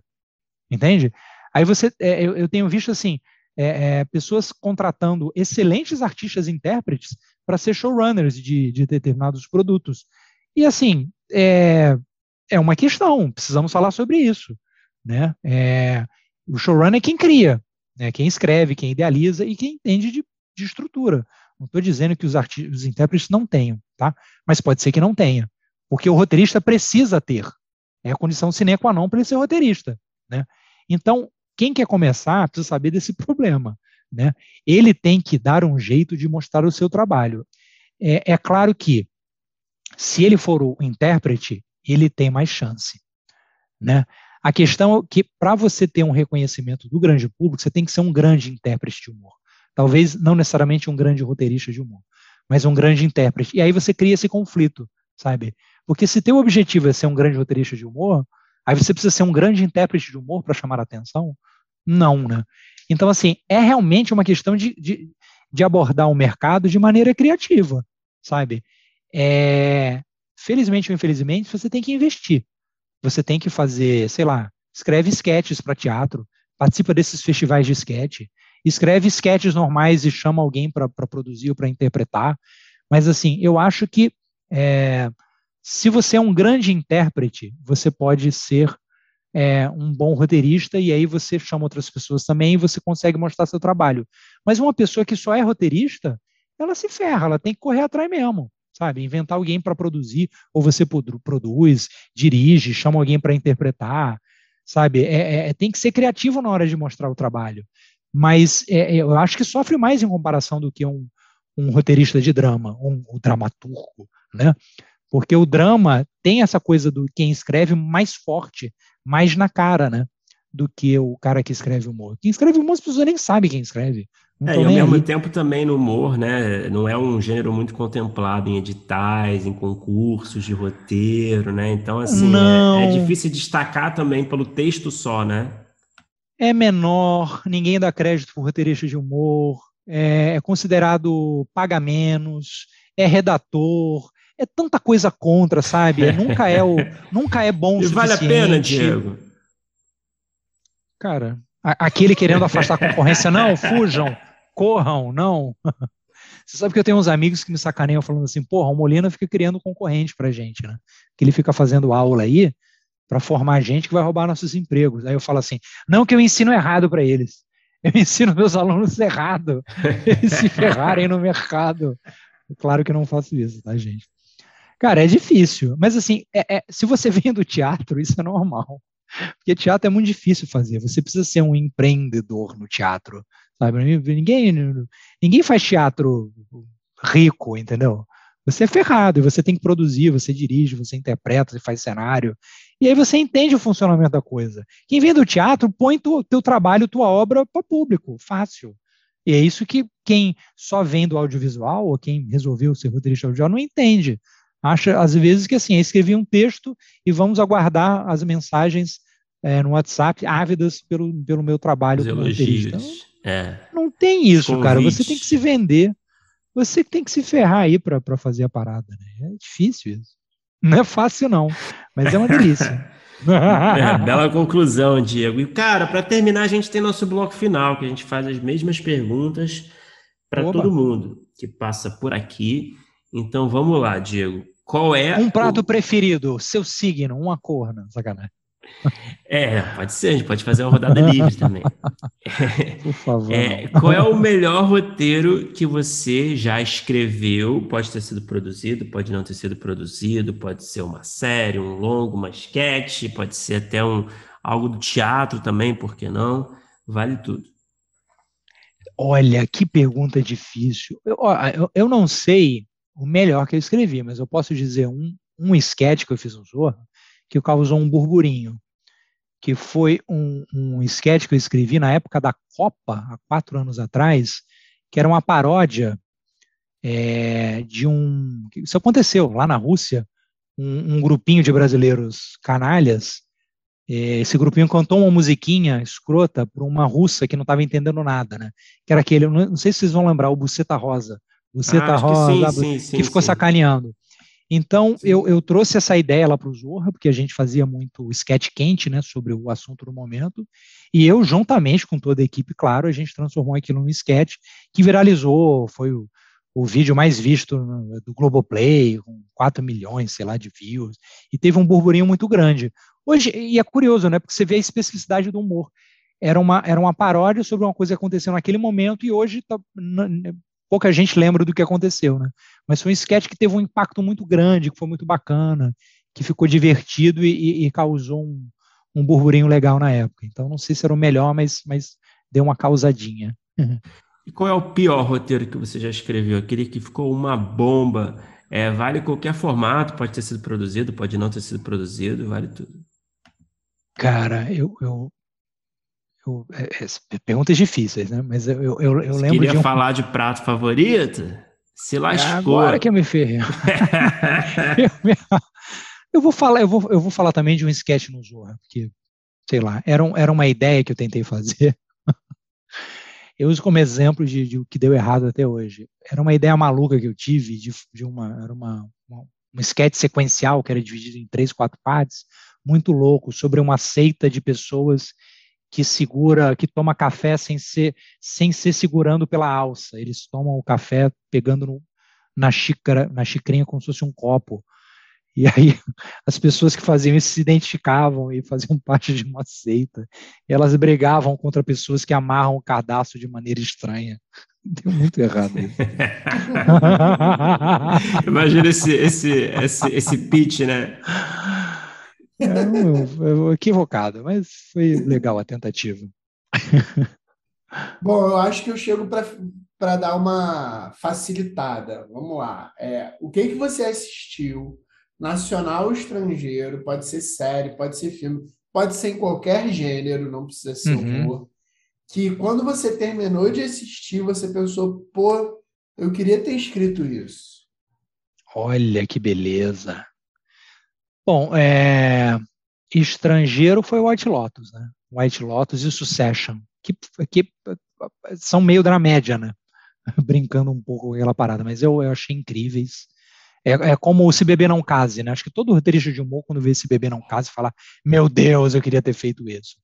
Mas o White Você Lotus tá em teve casa aqui, a gente adora as duas. E que é aquela cena do, aquela cena do gerente, cara, é, é, cheirando pó no cu do, do, do funcionário. Aquilo é bom demais, aquilo. aquilo é sensacional. E, e, bom, em nacional, cara, tem muita coisa que eu acho muito bacana, assim. Por exemplo, aquele segmento do Lady Night, do, do especialista, aquilo riu demais o tempo inteiro. É bom sabe? demais. Eu sempre falo, puta, eu queria ter feito aquilo. É muito divertido. Né? Os Chipados, que é outra parada da Tata que eu achei ótimo também. Né? É, vários sketches do Porta que eu, que eu acho do caralho. Sabe? Tem muita coisa, mas é, é, é por aí, né? é, nesse caminho. Para terminar, Diego, é, qual é o roteiro que você tem, uma ideia que você tem, pode ser, enfim, mais desenvolvido ou menos, que você quiser falar, também você pode compartilhar quanto você quiser dessa ideia ou projeto que está no topo da sua lista de prioridades, que você quer muito realizar algum dia nas telas, seja na TV, no cinema, no streaming, ou até, sei lá, no teatro, tem algum texto, tem algum projeto que está ali guardado? Rapaz, tem um negócio aí que eu estou aí trabalhando junto com um amigo, que a gente ainda não sabe exatamente o formato mais interessante. Não, tem nada escrito exatamente. Mas é uma ideia, né? Em princípio é um curta, mas que pode ser uma puta série, um puta filme. E que tem a ver, assim, com. É, é humor, mas é humor que não é de piada atrás de piada, né? Tem uma dramaturgia ali envolvida e tal e que tem a ver com um super-herói brasileiro, a criação de um super-herói genuinamente brasileiro, sem ser uma paródia, né? É um super-herói que é nacional e que tem questões nacionais, é uma dramaturgia supernacional dentro das nossas condições sociais, econômicas e, e etc e tal, e explorar essa coisa mais um realismo fantástico, sem ir para galhofa, né? Mas para coisa do de humor bacana, realista, que, mas que brinque com essa ideia né, de um de um de um de um, de um super-herói, né? Um super-herói nosso. Então é uma coisa que eu estou querendo trabalhar há muito tempo e vamos ver o que acontece aí. Pô, demais, Diego. Tomara que role. E é Tomara isso, que cara. role, cara. Tomara que role. Que beleza. Obrigado por conversar com a gente, cara.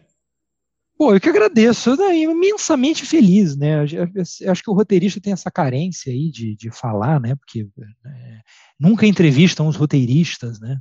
É, o Aaron Sorkin que tá certo, né? Ele tem que fazer mil coisas, ele tem que dirigir as coisas dele. O Aaron Sorkin também era ator. A gente tem que dar mais a cara a tapa. Então, assim, é, é legal falar, né? A gente gosta de falar. O roteirista geralmente é mais tímido, mas a gente gosta de cagar nossas regras. Né? Então, então, então, muito obrigado pela oportunidade. Pô, foi demais, cara. Foi muito bom mesmo. Obrigado. Pô, foi show. É isso aí. Diego, eu vou, eu vou a, cortar a gravação. A, Você quer falar no ar ah, tá ainda? Bom. Você quer falar Não, no ar? É, rapidamente. E a galera que está ouvindo a gente aí, de repente, o pessoal que está começando e quer ser roteirista, ó, venha se ferrar. É, é para se fuder mesmo. Quer brincar, vem brincar, mas assim, é, desce pro play, que o bicho aqui pega, né? Mas vamos nessa. Brincar na eu sou muito ide... eu, eu, eu, sou muito idealista, mas vem se fuder com a gente. é um slogan, né? De encerramento. vem se carreira. fuder com a gente. vem se fuder com a gente e você também. Vem.